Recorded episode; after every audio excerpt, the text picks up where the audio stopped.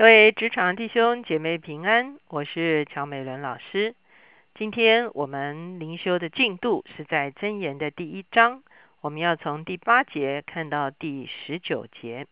今天我们所要一起思想的主题是：这是头上的华冠。我们一起来祷告，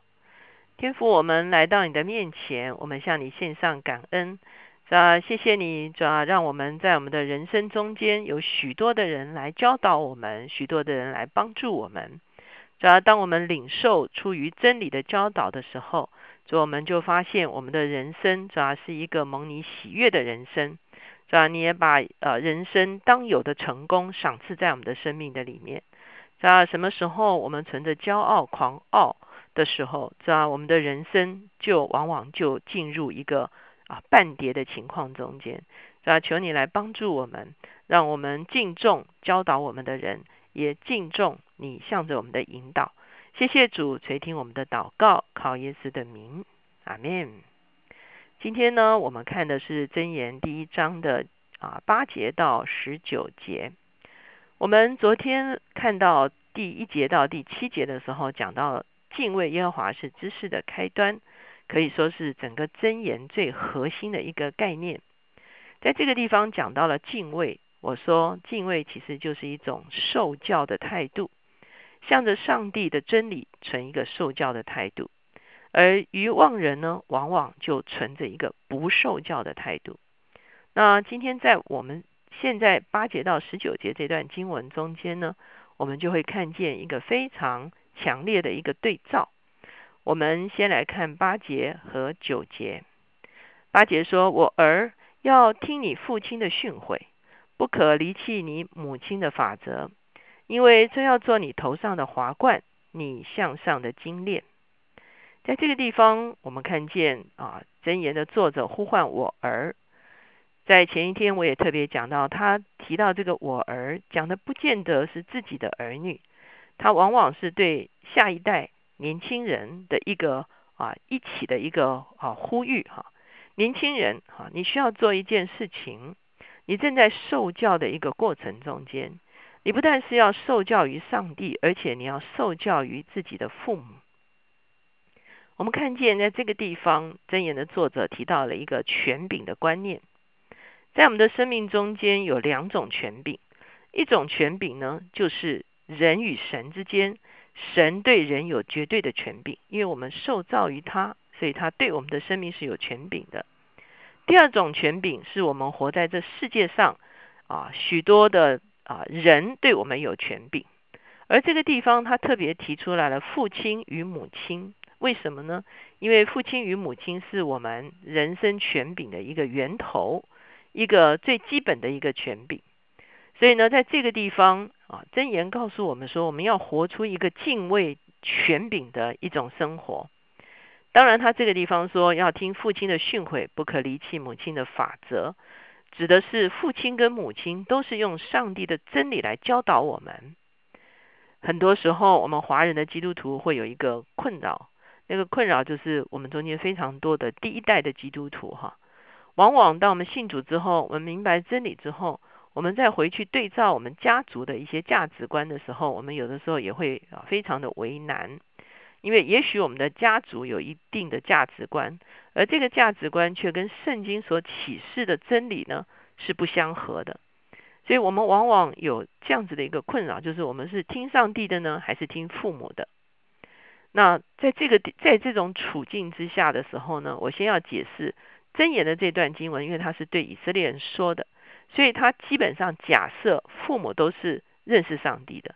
他也是假设父母都是明白真理的。所以他所假设的就是父母是以真理来教导儿女的时候，而你若是顺服父母出自真理的教导的时候，这就要做你头上的华冠，你向上的金链。意思就是说，这会成为你一生的荣耀，因为你顺服真理，所以最后呢，你会是一个成功的人生，头上有华冠，向上有金链。哦，这个都是指得一个成功的人生的一个代表。所以，如果上帝借着父母借借着父母来教导我们真理，我们要存一颗受教的心，这是成功的一个基础。可是，就像我刚才讲的，有的时候我们的困难是啊父母的价值观跟圣经所呈现的价值观是有出入的。这个时候呢，我相信我们需要做出这样的一个选择，就是我们要顺服上帝的真理，可是我们仍然要敬重我们的父母。我相信这是往往是第一代基督徒啊，甚至当然有人说，即便是第二代、第三代基督徒，可能家族也仍然有一些啊需要调整的部分了哈。所以我相信这是我们啊需要学习的这个东西，就是在真理上我们顺服上帝的真理，而在关系上我们敬重父母亲的权柄哈，敬重他是啊我们的长辈，敬重他们养育我们，敬重他们把。啊，生命中间美好的事物传递给我们，所以我们仍然要存一个敬重的心。可是呢，我们要活在真理的里面，这是我们需要去调整的一个事情。所以你会发现，昨天讲到敬畏上帝、受教于上帝，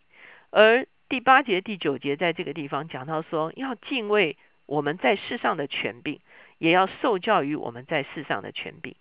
那当然，我们说父母是基础哈。那日后呢，也许会有老师啊教导我们很多的事情，我们也要敬重他的权柄。以后呢，我们来到教会，我们有一些牧长来帮助我们成长，我们也敬重他们的权柄。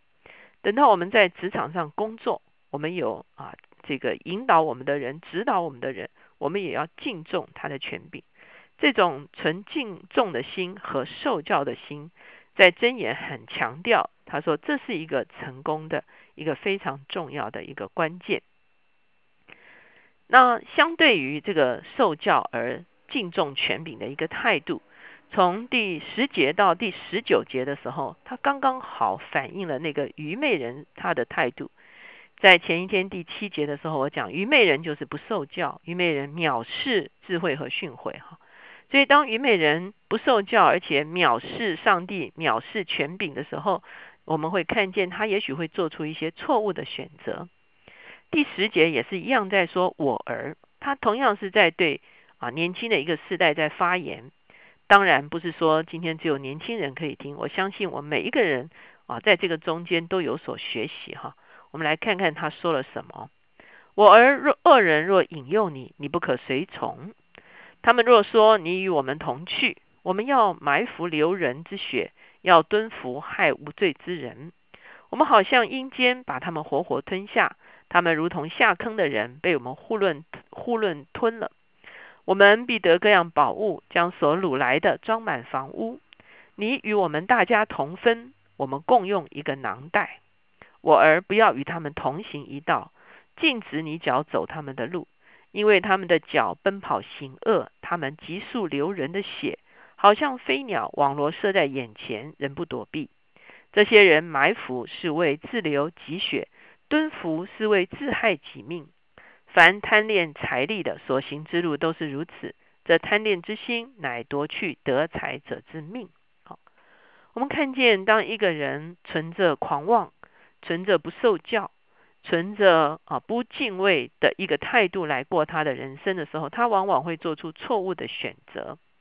因为人都是需要选择的，如果不是选择真理，其实反过来就是选择可能走在不是真理的一条道路上。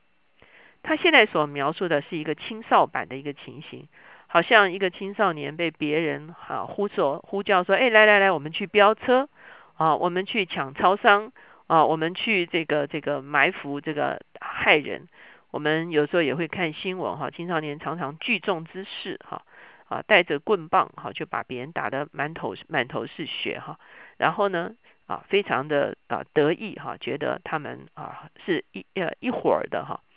我们会发现的确青少年是需要有啊所谓的同才，需要有同才的认同哈。可是，如果做了错误的选择，这个同才的认同就导致他其实进到一个错误的人生的里面。当然，我们说这经文不仅仅是对青少年而说的。事实上，我们在我们的职场中间，我们每一天也同样会遇到这样的事情，就是有人会来